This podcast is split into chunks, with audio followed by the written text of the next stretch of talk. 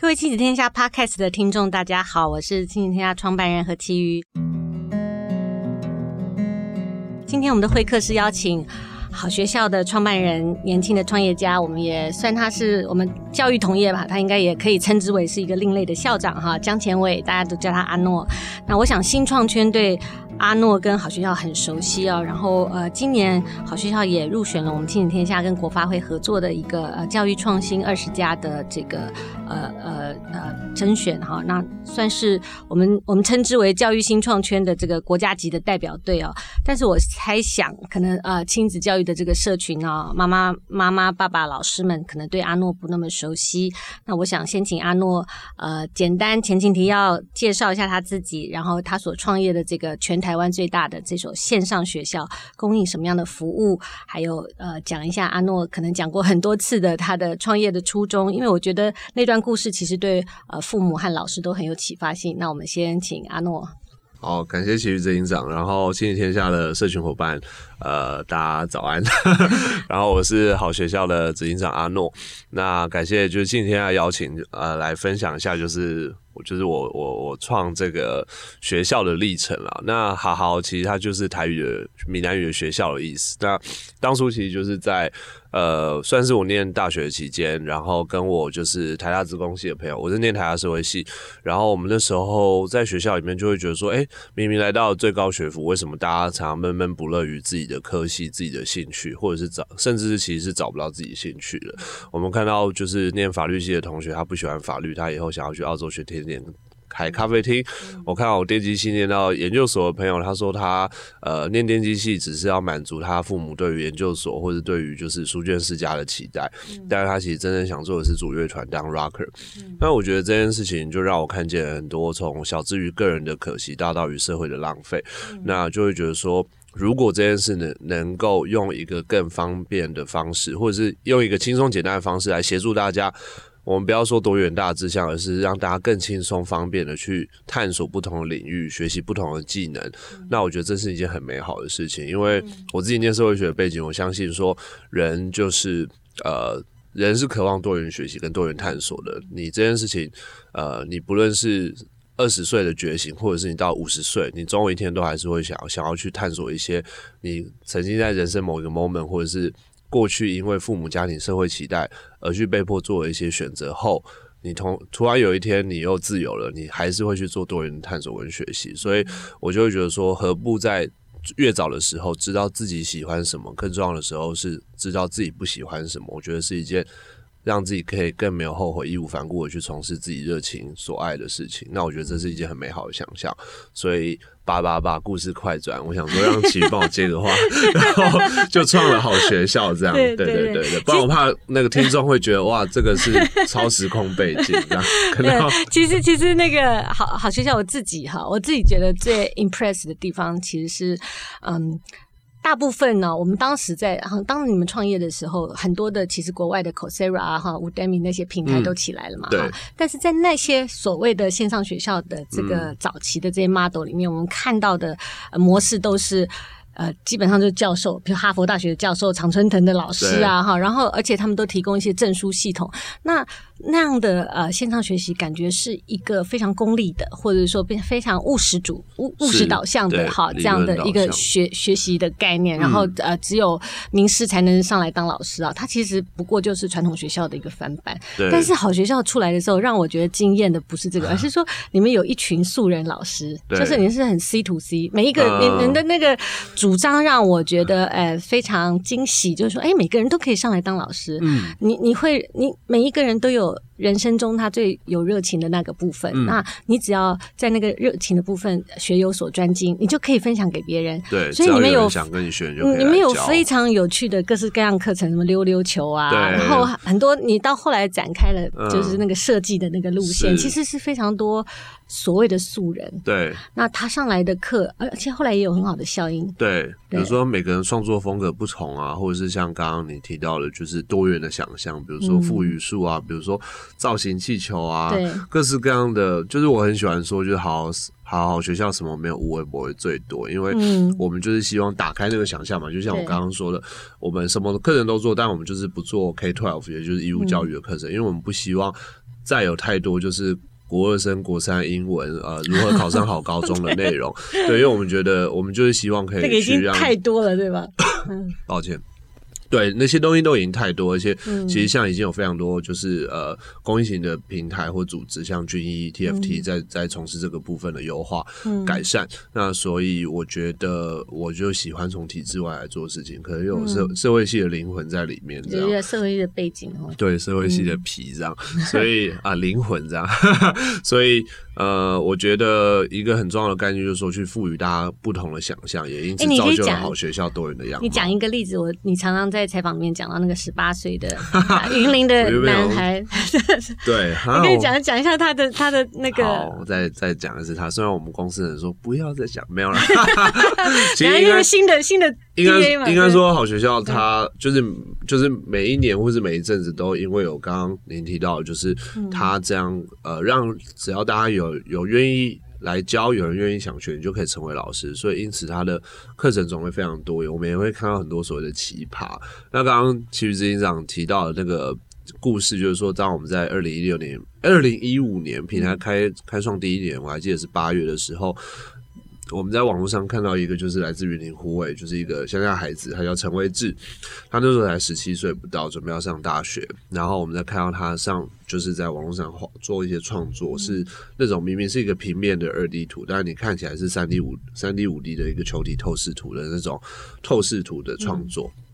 那种线稿是非常漂亮的。那我们就说想要邀请他来分享，就说：“哎，你才十七岁，你无师自通学这些东西，你一定有很多。”不为人知的秘密学习方法，就很像那个北一女笔记那种概念一样，就是说你一定可以来分享。结果我们找到他第一个反应就是说：哈，我有什么资格当老师？老师不是应该大学教授从外国念完书了吗？我连大学生都还没有，大学都还没有念，我一个屁孩，我有什么资格？所以其实我们就在网络上找到他，我们就鼓励他说：没关系，你先做一个简单的算是提案，就是说，哎，你告诉大众在我们平台说你想要教什么。那如果真的有人想跟你学，按那个预购，你再来开课，他就想说好啊，反正那你们帮我解决了我一个担忧，那我就做了一个简，他就做一个简单三分钟影片，然后一个提案。结果后来这个提案上线之后，有超过六百多个人从台湾、马来西亚、香港、新加坡的人抢着预购他的课程。我们看到就是说，他从来没有想过他可以当老师，他也从来没有想过有人愿意付费跟他学习。然后他更重要的是，他透过这样的教学分享，他教到全世界各地来自六百多个人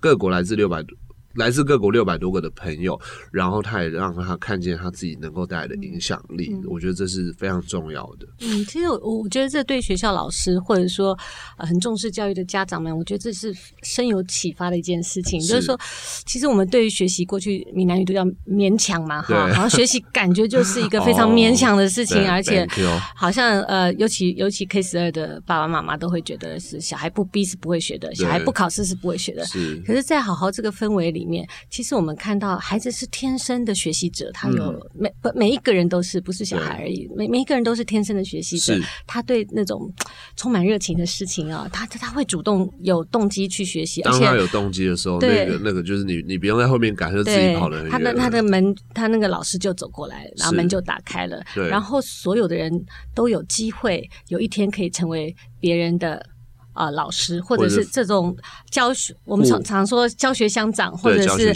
互相这种分享哈，这个这个的产生的连接，呃，产生的连接，或或者说所谓的同才学习，嗯、就每个人都有他值得被人家学的一部分。是这种学习是一个，这我觉得这在好好平台上，它不是只是一个线上教学的概念哈，嗯、它其实是创造了一种新的对学习的定义跟想象。那过去我们传统对于教育学那种权威的呃垂直式的官僚形式的这种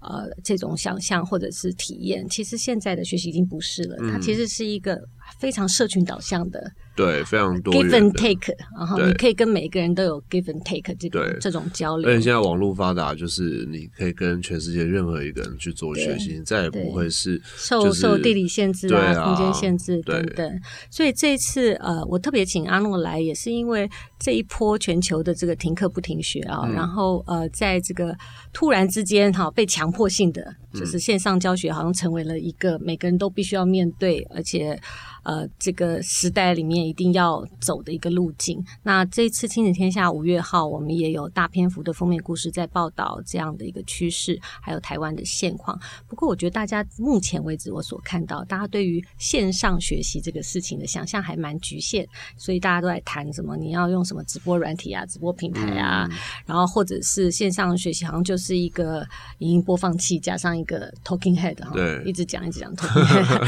但是我知道好好在整个设计这个平台的时候，对学习有不同的想象。你可不可以讲一下你们在这个部分你们的想象，还有你们做的一些呃嗯不一样的设计是些什么？好，呃，我觉得的确像其实刚刚提到，就是说线上学习不是一个教学影片加播放器而已，就是我觉得那是就是十几年前 e-learning 刚出现的思维。嗯、那其实我觉得，嗯。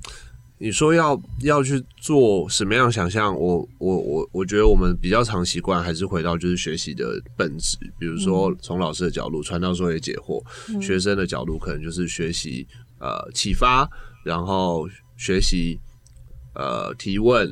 同才的互动交流，课后的就是参与或者是 case 的分享等等的，所以其实我们有时候在做一些功能设计或功能开发的时候，其实最简单的就是回归到我们每年或者是每每一天，就是从从我们客服的就是讯息里面去收集，就是使用者他在学习上遇到什么痛点，嗯，比如说一开始我们在呃。好好，就是课程都是非常单点式的，就是非常又又非常多元，所以他后来开始有一些比较进阶的课程或者进阶的同学进来的时候，他就发现说，哎、欸，好好，我想要成为，比如说会有学生直接丢客服告诉我们说，哎、欸，我是云科大。呃，视觉系二年级的学生，我现在作品长这样，我未来想要成为一个金曲奖的动态视觉设计师，你请问你可以推荐我哪一些课程去做学习？嗯、可以帮我把那个路径都画出来？所以我们就发现说，哎、嗯欸，我们从点开始要做到线，最后要做到面，嗯、所以在功能规划中就开始像刚刚其实讲，克制化，对，克制化、嗯、会开始有策展，会开始有分类，甚至会有就是。组合组合的就是学习的路径提供给学生，那当然还有学习动机的部分，所以我们学习动机比较不是是呃你买了就给你点数，而是是你上了课，你参与了，你每天有回来，然后你有缴交作业给老师，就会得到你下一堂课程的一些就是我们叫做好好 point 的学习学习点学习点数计划这样。那当然，这个学习点数计划未来可以应用在不同其他的场景，所以其实我觉得有很多像是，比如说包含字幕，字幕也是有我们发现说有一群。我们平台上有一群听障的朋友，他其实，在很多我体呃这个实体课程的学习里面，他是相对不容易的，或者是他会相对需要重复性的，他才有办法做好好的学习。所以，因此我们每堂课程都有字幕。所以，我觉得有时候还是回归最简单的方法，还是回归到使用者的需求，然后去做那样的品质的坚持。这个也跟我们在教育界现在的转型很很很有相关，因为我们在都在谈过去是一个教学者为中心对的这个思维哈，那现在更转向到。这个学习者为中心，是。为了每一个学习者的不同而克制化他的学习路径跟啊他的学习的内容。那这一块，我觉得在数位的科技上更能够比可能比实体更能够做到这样的一个设计跟理想哈。是，我觉得学校不会消失，学校其实是、嗯、老师还是很重要，是要去呃发现每一个孩子不同的学习的需求跟他的特质，嗯、然后反而是提供他更多的资源去做选择，而不是，然后去协助他开启他的学习之旅，而不是是老师用 one and for all 的这样的方式，把他想要教的东西交给五十个同学。对，对，那更克制化的一个学习地图，个人化的学习地图，这个我想是教育科技在发展的过程，还有未来这个学校非常需要注意到的一个。呃，环节，它的对一个一个轨迹啦，这个走向可能是不可避免的。嗯、那那另外，我也想，嗯，可能可能那个呃，阿诺可以分享一下，说在你们这个，因为你们其实现在应该是全台湾最大的这个线上学校嘛。没有没有，那个像军医啊什么的，那就是说说成人这一块啦 C to C 啊，C to C 这一块。那你有没有观察到说，在你们平台上的学习者，根据你们的数据显现，他的这个学习的一些倾向和趋势？是，比如说我自己，我老人家我就很关心说，哎，到底这个完课率到底怎么样？嗯嗯嗯，对，就是，是呃，大家都很兴奋的，就就好像我家里都买了好多书，我都没有念念 过这种，但是对这个学习题材非常兴奋。是，那这一块你们怎么去去去处理，或者是怎么样？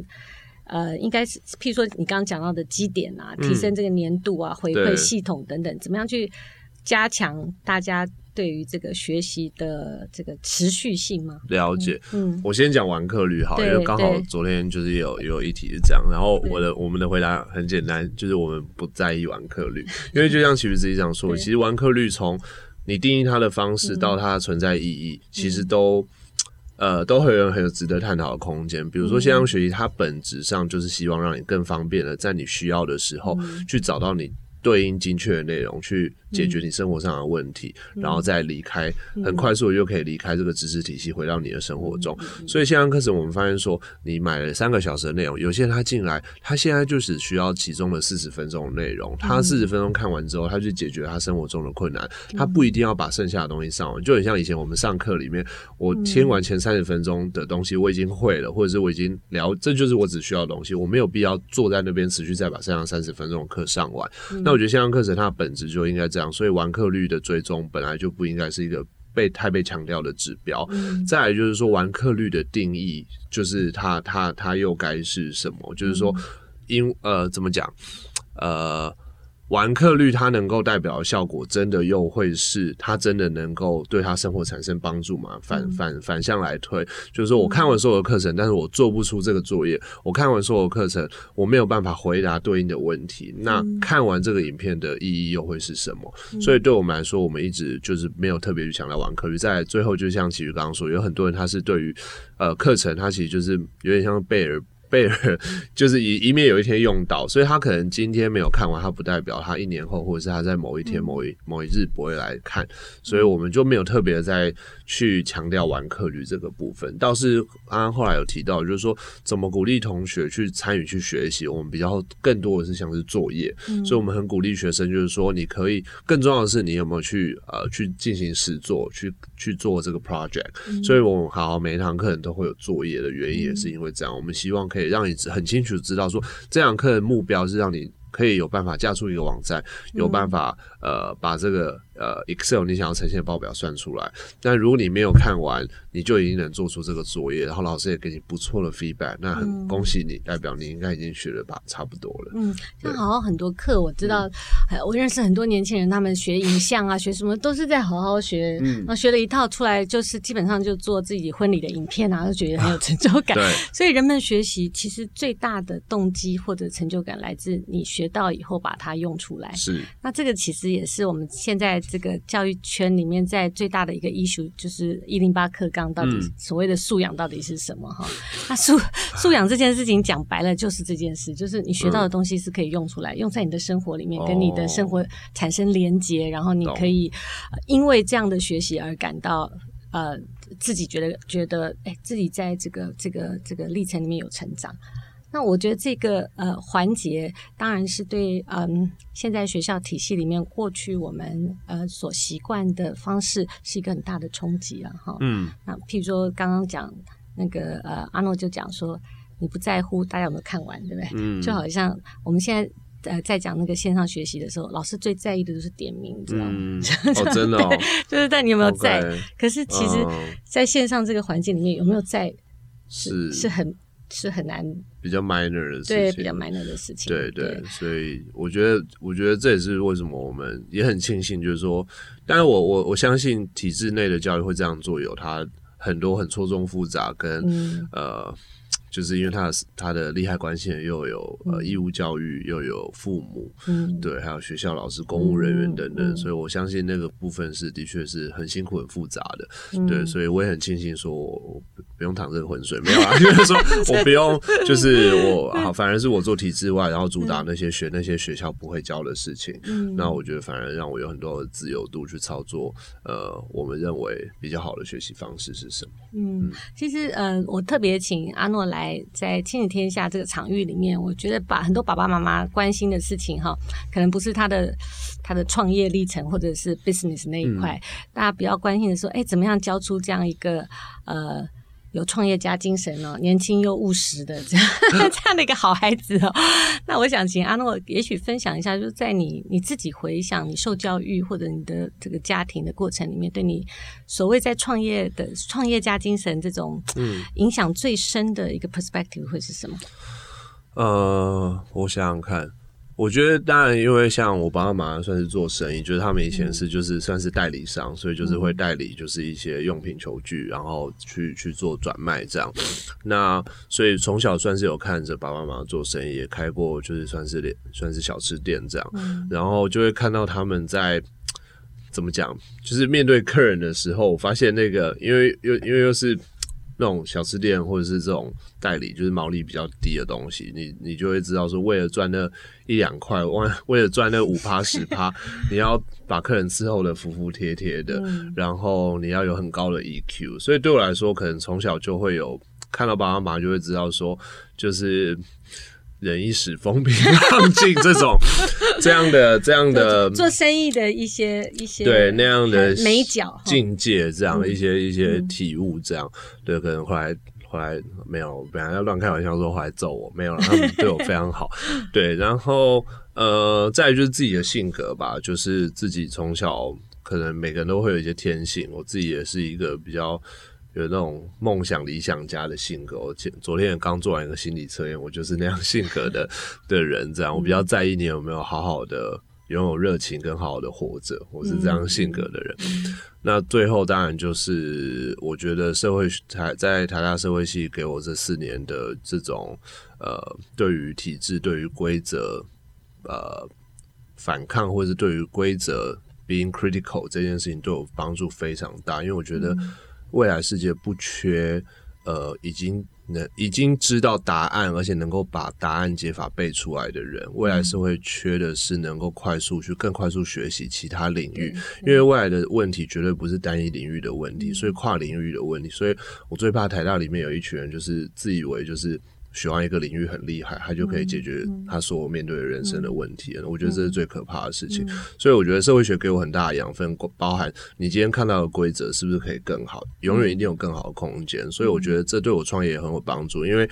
很多人说，其实 innovation 不是不是蹦就突然想出来，innovation comes from improvement。有时候其实就是玩一加一大于二，或是我在公司都讲 A 加 B 等于 W 的游戏啦。对，就是说，其实有的时候你看把两个。奇怪，看似不相干的东西凑起来，去想它中间的连接可能性，有时候就会蹦出不一样的思维或创业创新的想法，然后进而去解决一个。没有办法被解决的问题，这是我期待我自己跟好好这间公司的 DNA 能够做到的事情。其实你真的应该回台大社会系当代言人，因 为因为这这个这这是给社会系一个非常好的。真的，我学弟妹都好 好好好好困惑，我都觉得说完了。因为我觉得大家，尤其是爸爸妈妈哈，在小孩子现在这个这个生涯探索上都。扮演很重要的角色嘛，哈、嗯，大家都很担心说啊，会不会念错戏？嗯，啊，就是一生就回不来了，这样哈，然后投资错了，走不走走了一个冷门科系，或者说